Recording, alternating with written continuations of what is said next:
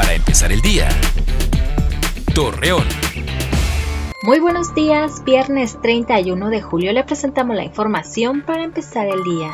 Brenda Anda Martín, responsable del programa estatal contra el dengue en Durango, invita a las personas a no confundir los síntomas que ocasiona la enfermedad de este mosquito con las del COVID-19. Al respecto detalló que en esta temporada de lluvias no se debe tener acumulación de agua para evitar su desarrollo. Para el inicio del nuevo ciclo escolar, algunos alumnos optaron por cambiarse a otras instituciones educativas ante la falta de empleo de los padres de familia y la crisis económica que trajo la pandemia de coronavirus. Pasajeros que utilizan las rutas de Gómez Palacio expresaron su terror a contagiarse de COVID-19 en el transporte público, por lo cual exigen a las autoridades revisar las unidades y pedir el uso de cubrebocas.